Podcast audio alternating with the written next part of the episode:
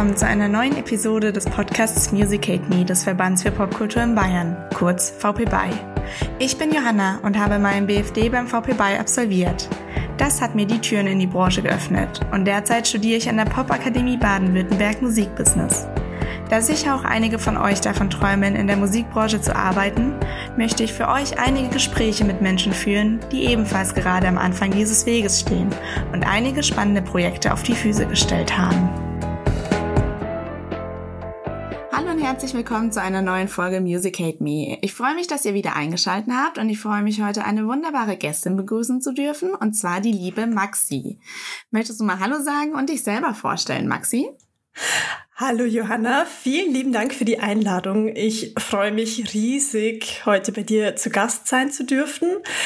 Ich vertrete heute das feministische Konzertkollektiv The Unholy Church of Rotten Roots. Wir sind in Regensburg und ja, ich freue mich jetzt voll auf die Sendung. Das freut mich. Dann würde ich sagen, starten wir auch mal direkt rein. Und zwar mit ein paar kleinen Schätzfragen. Freust du dich aufs Schätzen? Hm, ja, ich bin eigentlich super schlecht im Schätzen, aber egal, hau her. Es geht nur um den Einstieg und ich kann mir vorstellen, dass du vielleicht tatsächlich die Studien schon mal gesehen hast und vielleicht sogar ähm, einen groben Wert noch im Kopf hast. Also, für die, wir haben am Anfang drei Schätzfragen, die hängen aber alle so ein bisschen zusammen. Es geht um die ähm, Billboard-Charts, die Hot 100. Insgesamt wurden 700 Songs aus eben diesen Charts analysiert in den letzten sieben Jahren. Und ähm, wir wollen uns mal anschauen, wie viele beteiligte Personen davon weiblich waren. Also es geht hier wirklich um weiblich, nicht Flinterpersonen. Die Studie bezieht sich auf weiblich. Genau. Also wie viele der SongwriterInnen in Prozent würdest du sagen, waren über die letzten sieben Jahre daran beteiligt, an diesen Hot 100? 40 Prozent? Oh, oh. Das wäre schön. Das wäre ja wunderbar. ähm, wir befinden uns ein bisschen sehr drunter. 10 Prozent. Ja. 12,3 Prozent. Also einfach nur die beteiligt waren und letztendlich aber nicht sichtbar. Mhm, mhm. Genau. Ja, also ähm, ja, genau. Dann wäre nämlich die nächste Frage direkt, hängt damit ja auch ein bisschen zusammen. Wieder diese 700 Songs, die analysiert wurden ähm, von den Hot 100. Wie viele der KünstlerInnen sind weiblich gewesen? Also die, die letztendlich gesungen haben. Acht Prozent? Bisschen mehr? Zwölf? Mehr? 20? Ja, 21,7.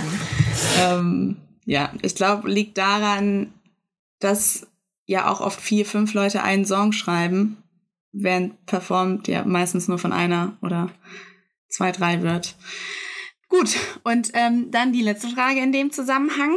Wenn wir uns die ProduzentInnen anschauen, wie viel Prozent davon waren weiblich? Safe weniger. Ähm, fünf Prozent. Sogar noch weniger. Noch weniger, mhm. okay. Wow. Drei? Zwei. Ja. Und ähm, das fand ich tatsächlich sehr interessant an diesen zwei. Also man, man kann sich safe auch selber ausrechnen. Aber es ergibt sich ein Geschlechterverhältnis von 47 Produzenten zu einer Produzentin. Das war heavy, finde ich. Ja. Na gut, ähm, dann habe ich noch eine Schätzfrage für dich. Und äh, dann würden, danach können wir mal reinstarten, würde ich sagen.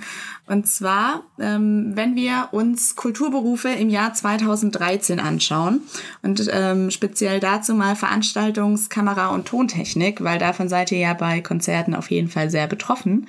Mhm. Ähm, wie viel Prozent von den Erwerbstätigen waren Männer und wie viel Prozent waren Frauen?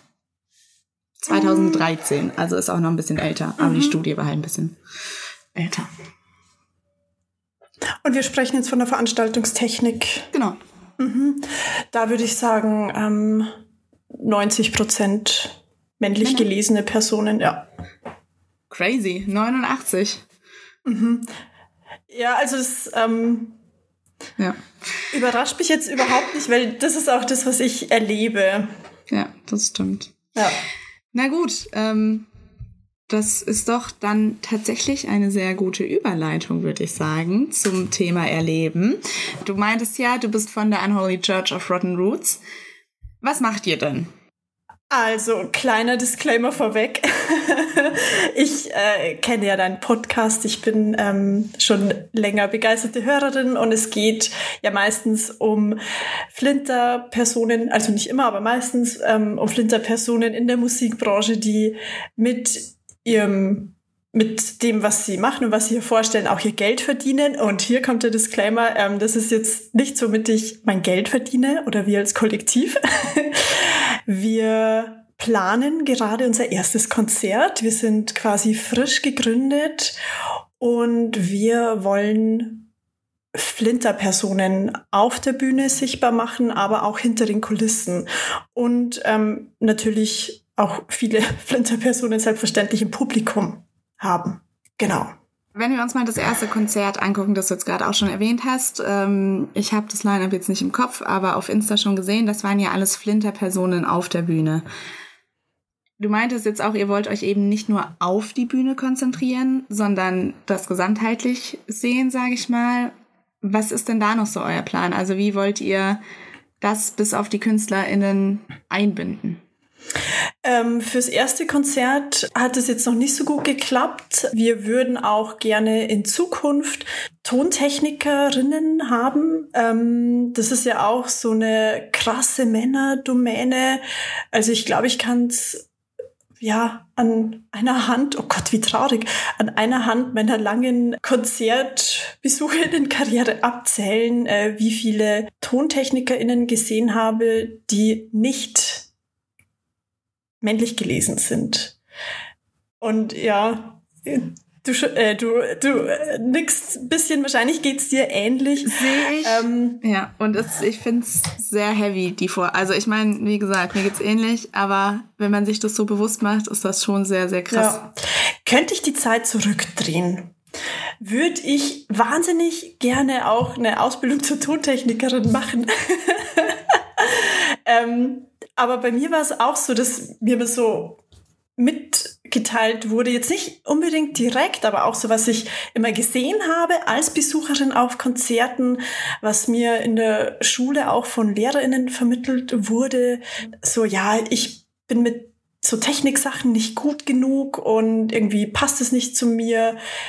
So der übliche Quatsch eben. Also ich habe mich auch nie in der Rolle gesehen und jetzt klar, ich könnte mich da schon noch weiterbilden in der Richtung, aber jetzt da ernsthaft äh, mein Geld damit verdienen, ich glaube, der Zug ist leider abgefahren.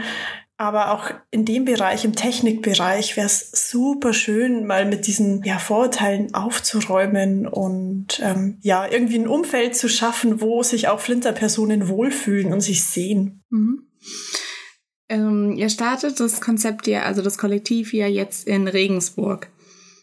War das einfach, weil viele von euch Bezug zu Regensburg haben? Oder habt ihr da auch wirklich die Lücke gesehen und gesagt, ey, Regensburg, Feminismus, Leute, da geht noch was. Ja und ja. Also logisch, äh, wir sind in Regensburg ansässig. Ähm, da ist es naheliegend, äh, dass man dort auch veranstaltet, äh, wenn man veranstalten möchte. Und wir sind auch schon seit längerer Zeit der Meinung, dass ein Kollektiv, das keine reinen cis-männlichen Bands bucht, fehlt. Was nicht heißt, äh, es ist unsere Agenda, es steht auf unserer Agenda, ähm, es ist uncool, cis-männliche Bands zu buchen, überhaupt nicht, ähm, aber darauf liegt einfach unser Schwerpunkt, weil uns das wichtig ist. Ja, ja, man sieht, also man hat es ja auch beim Rock am Ring gesehen, ähm, dass jetzt sehr cis-männlich ist, würde ich hier mal behaupten. Aber es existieren ja so viel mehr Bands ja. und so viel mehr Möglichkeiten, Menschen zu buchen, als nur weiße Cis-Männer. Und wenn man da einfach mal einen Schritt zurücktritt, dann passiert es, glaube ich, auch sehr oft, dass man nicht weiße Cis-Männer buchen würde. Ja, ja, auf jeden Fall. Und ähm, in dem Kontext, vor allem bei den Großen, die die riesigen Bühnen haben und so eine Plattform schaffen könnten, sind dann so resistent gegenüber Veränderungen, ähm, haben, finde ich, fadenscheinige Ausreden. Ja, da gibt's echt wenig Grund zur Hoffnung, was jetzt so Rock am Ring angeht, finde ich.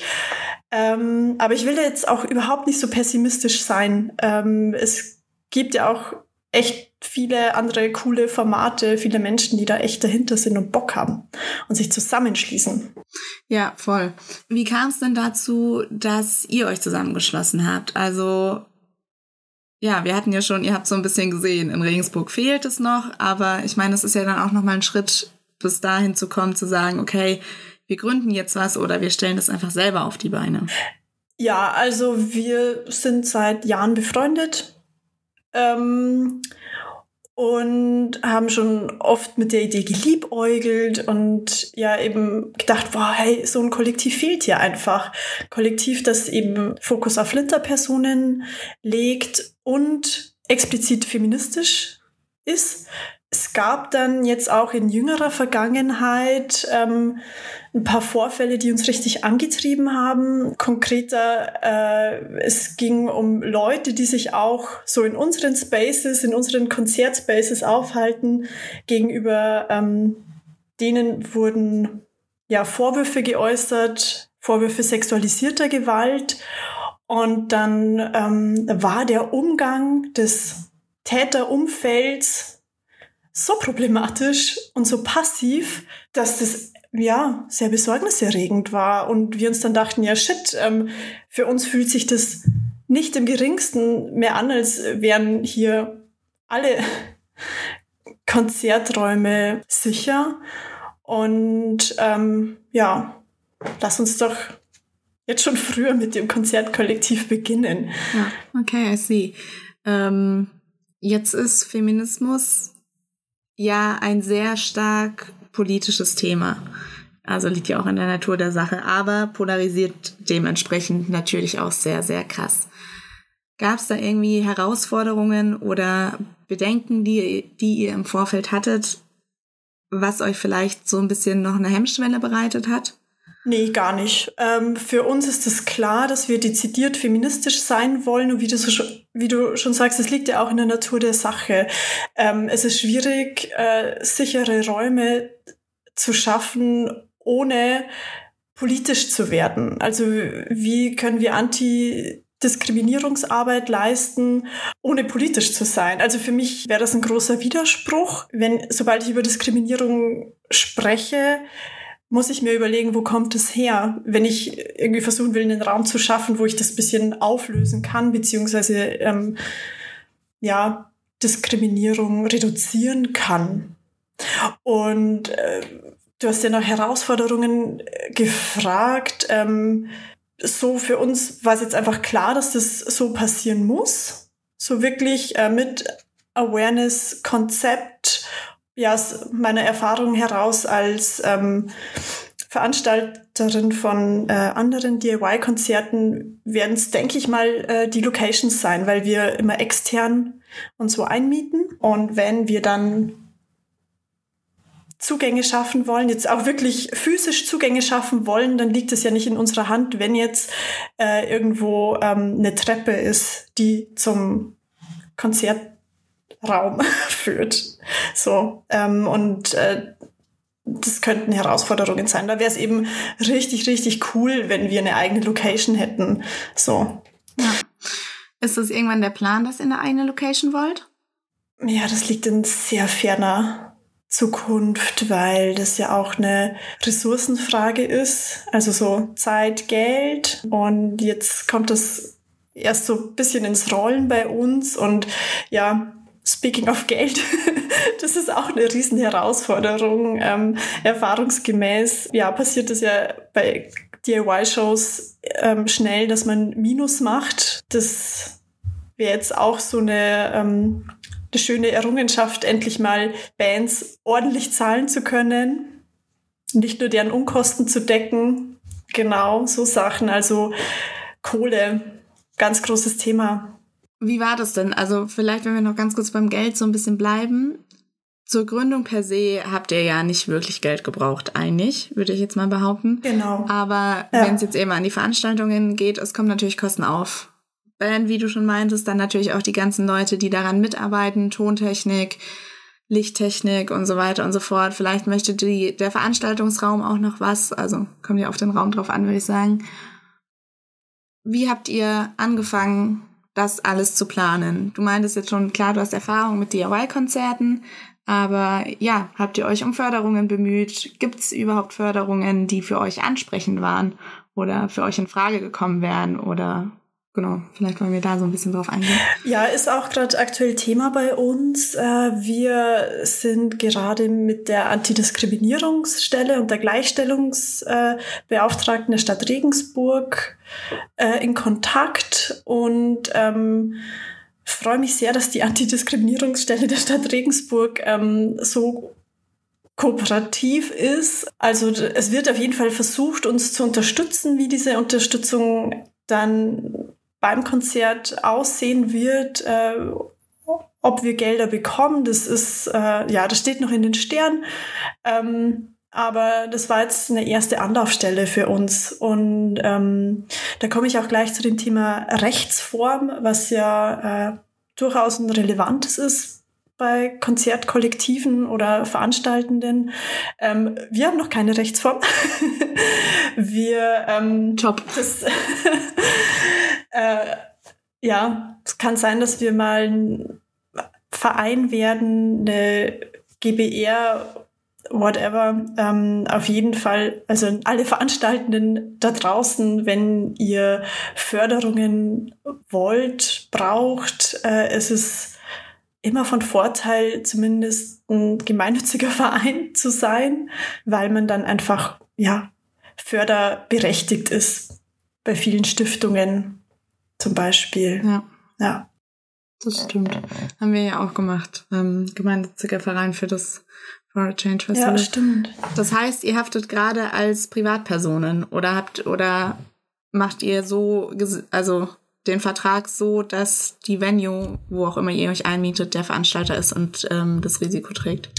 Ähm, wir veranstalten ja offiziell als Privatpersonen, aber es gibt ja auch immer die Möglichkeit, äh, Versicherungen abzuschließen, was ich an der Stelle auch empfehlen kann. Ähm, genau. Ich habe nebenbei gerade kurz ähm, euer Instagram gecheckt nochmal für ähm, den Ankündigungspost, den ihr rausgehauen habt. Es stand ja jetzt nichts von Eintrittspreisen dabei.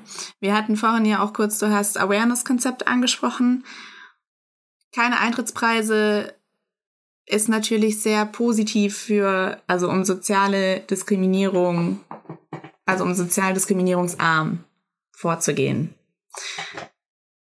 Macht ihr das spendenbasiert? Rechnet ihr mit Einnahmen? Oder wir, was da es wird Eintrittspreise geben. Ähm, wir machen die davon abhängig, ob wir eine Förderung bekommen. Ähm, so, das äh, ist uns auf jeden Fall sehr wichtig, das so niedrigschwellig wie möglich für Besuchende zu machen. Und genau. Also es hängt jetzt echt ganz davon ab, ob wir eine Förderung bekommen oder nicht.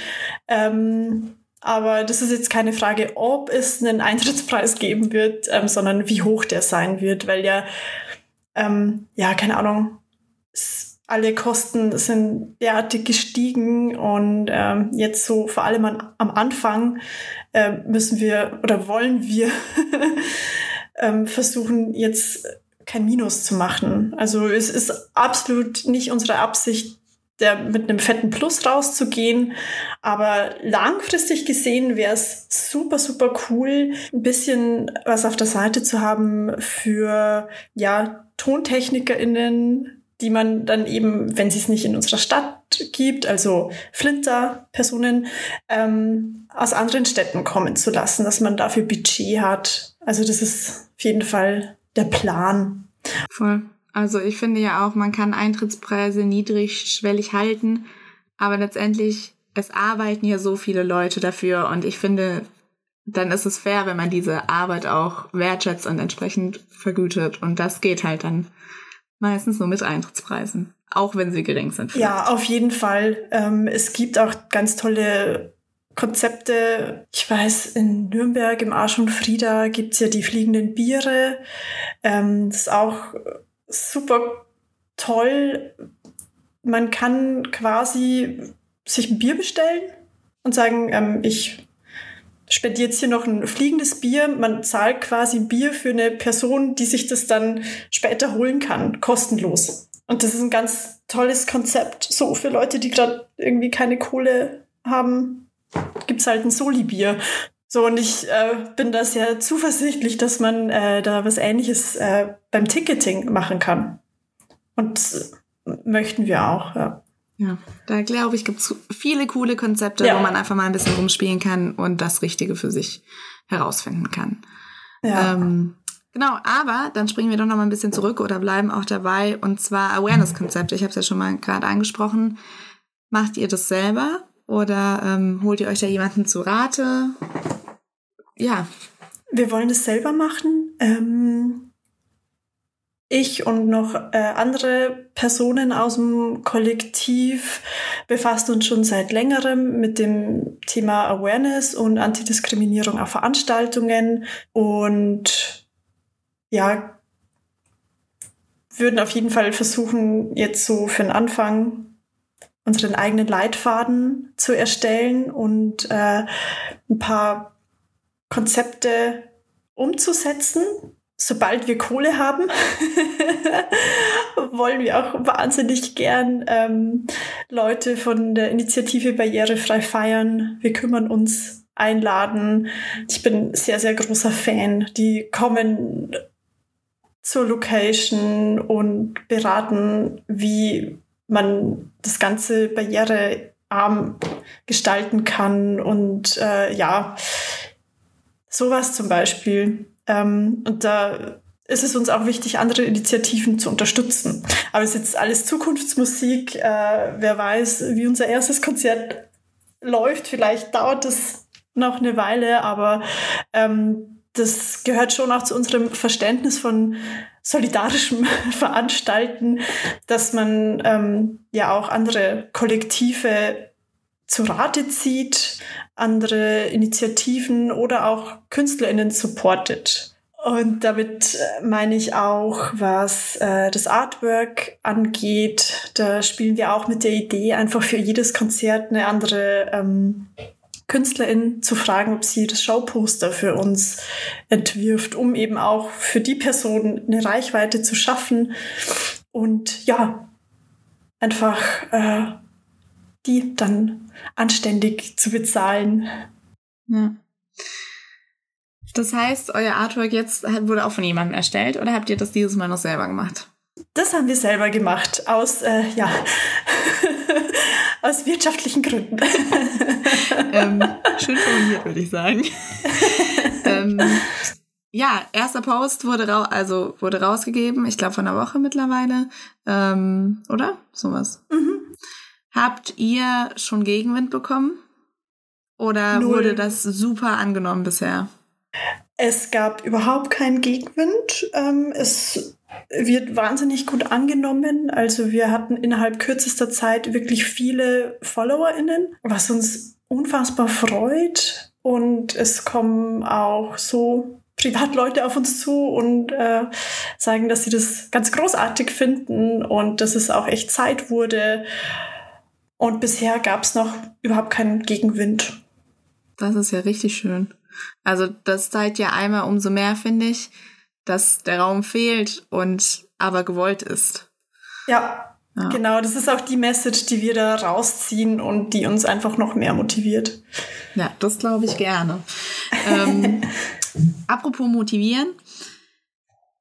Erfolge motivieren ja obviously.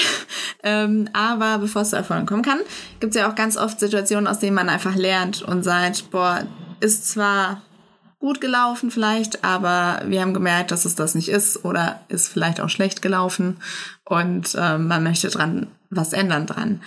Hattet ihr schon oder was war dein größtes Learning bisher oder auch euer größtes Learning als Kollektiv? Ich muss jetzt wirklich nachdenken, weil es bisher sehr gut lief, auch ähm, unsere Kommunikation, äh, wie wir alle zusammenarbeiten. Also ich will mich jetzt nicht so super idealistisch, naiv anhören, aber tatsächlich ähm, gab es jetzt bisher noch keinen Anlass, um jetzt zu sagen, hey, ähm, das war jetzt richtig schlecht oder das äh, muss irgendwie besser laufen. Das, ähm, aber das betrifft jetzt so unsere interne Arbeit und Kommunikation. Sowas wird dann sicherlich im Laufe der Zeit noch kommen und auch nach dem ersten Konzert und, ähm, und auch dann bestimmt von außen. So, wenn man sich auf die Fahnen schreibt, hey, wir sind feministisch, wir wollen ähm, ja Diskriminierung abbauen. Also wenn man sich das auf die Fahnen schreibt, dann macht man sich ja auch ähm, bisschen nackig und ähm, verletzlich. So, aber das ist auch voll okay. Also wir sehen uns jetzt nicht als eine moralische Instanz, die alles besser weiß und mit erhobenem Zeigefinger auch auf andere äh, Kollektive deutet und sagt, oh, ihr macht das jetzt äh, nicht gut genug und das müsst ihr noch besser machen. Also überhaupt nicht. Es ist ähm, sogar erwünscht, dass auch Leute auf uns zukommen und sagen, hey, ähm, wie wäre es denn, wenn ihr in dem und dem Bereich noch was macht oder ähm, irgendwie war das jetzt nicht ganz okay auf der Veranstaltung, wie das gelaufen ist. Ich habe mich dann unwohl gefühlt. Ähm, sprecht mit uns. Ähm, so, also keine Ahnung, nur so kann man was lernen. Und wie gesagt, es ist nicht der Anspruch, dass wir alles perfekt machen. Ähm, überhaupt nicht. Finde ich einen sehr schön, eine sehr schöne Einstellung, die ihr euch da gegenüber auch habt. Und ich finde auch Learnings können ja sein, dass die Kommunikation gerade gut läuft und ähm, dass es so, wie es läuft, klappt eben. Also ähm, ja, ist ja. mir auch sehr wichtig und auch dem Rest des Kollektives, weil ja äh, wir nur unsere eigene Perspektive haben, die von gewissen Privilegien auch geprägt sind. Und ähm, da ist es auch total wichtig, von außen das Feedback zu bekommen, falls man was oder jemanden übersehen hat, das zu erfahren, um das eben in der Zukunft besser zu machen. Ja, das, das auf jeden Fall. Du meintest ja auch gerade, also gerade, haha, vor 20 Minuten wahrscheinlich mittlerweile, ähm, dass du die DIY, also dass du vorab schon DIY-Konzerte veranstaltet hast und da dann logischerweise auch einfach ein bisschen Erfahrung mitgebracht hast. Ist es bei allen im Kollektiv der Fall? Oder ähm, unterstützt ihr euch dagegen oder ergänzt euch auch super gegenseitig? Ja. Ja, also wir haben alle Erfahrung in dem Bereich. Ähm, und ja, so zu unterschiedlichen ähm, Graden würde ich sagen, wenn ich so überlege, wir kommen alle eher so aus dem Punk-Kontext, hatten demzufolge dann schon immer so irgendwie unsere Finger im Spiel bei irgendwelchen äh, Veranstaltungen, Konzerten, so manche mehr, manche weniger. Ja, ja fair wenn du meinst, ihr kommt fast alle aus dem Punk-Bereich, ist es eine Richtung, die ihr mit euren Konzerten auch abbilden wollt, also Genre-Richtung? Oder wollt ihr einfach ganz bunt durchmixt alles machen? Bisher haben wir uns da noch gar nicht drauf festgelegt. Ich spreche jetzt einfach mal für jetzt mich und, und wie ich das super fände. Und zwar, dass wir uns jetzt auf kein Genre festlegen, sondern einfach schauen, dass die Veranstaltung an sich eine Runde ist, ähm, dass das einfach zusammenpasst. Ich will mich auf jeden Fall dagegen wehren, irgendwie Flinter als Genre darzustellen. Äh, das, da spreche ich auch fürs Kollektiv, das wollen wir keinesfalls, aber äh, ja, einfach unterschiedliche Genres abbilden ähm, und wie gesagt einfach schauen, dass die jeweilige Veranstaltung eine runde Sache ist. Die besteht ja, also das erste Konzert jetzt aus zwei Acts und dann eine Aftershow-Party mit DJs. Wollt ihr immer einen rein musikalischen Beitrag machen oder überlegt ihr vielleicht auch mal davor noch einen Workshop einzuschieben und dann gemeinsam ins Konzert zu starten oder so? Weil das ja vielleicht was ist, was doch naheliegen würde in dem Bereich. Ja, absolut. Ähm, es äh, soll auch Unholy Workshops geben, also nicht nur mm. Unholy Concerts, sondern auch Unholy Workshops, um eben ja Interessierte weiterzubilden und ähm, ja zu jetzt äh, Musikthemen, Workshops anzubieten ähm, oder auch eben ja feministische Themen ja. zu behandeln. Ja. Du hast gerade erwähnt, Unholy Konzerte, Unholy Workshops. Das Kollektiv heißt ja The Unholy Church of Rotten Roots. Langer Name, aber sehr cooler Name. Wie seid ihr denn, gerne, wie seid ihr denn darauf gekommen? Ähm, also sich den Namen auszudenken, das hat gar nicht so lange gedauert. Ähm, wir, wir fanden ihn einfach richtig cool und auch witzig ähm, und sehr gefährlich. Fair. I see it. Also, ich habe es gelesen und habe gebibbert vor Angst. ähm, Gab es noch einen anderen Favoriten im Rennen oder war das ziemlich einstimmig direkt Idee gehabt und durchgezogen? Ja, es standen schon noch so ein bisschen andere ähm, Variationen mit Unholy im Raum. Aber irgendwie, ja, war dann das Unholy Church of Rotten Roots so der Name, auf den wir uns ähm, am schnellsten geeinigt haben. Und wir finden es auch, also uns ist durchaus bewusst, dass der lächerlich lange ist, der Name, aber wir nehmen uns jetzt da auch nicht so furchtbar ernst. nee, und also ich finde, das Unholy Workshops, Unholy Concerts ist ja auch eine super Abkürzung, sag ich mal, das einfach auch super klingt. Also, ähm, I like it. Ja, doch, ich bin begeistert. Yes. ähm, und euer Logo, also ihr habt ja so eine brennende Kirche. Ähm, habt ihr das selber gemacht? Ja, ähm, das haben wir auch selber gemacht. Es gibt jetzt keine hundertprozentige Einigkeit darüber, ob das jetzt äh, Flammen oder sogar Tentakel sind. ähm, genau, das äh, darf die betrachtende Person dann äh, sich selber überlegen. Also für mich war es für mich waren es Flammen offensichtlich. ähm, was ist für dich? Flammen. Okay, okay, okay, okay.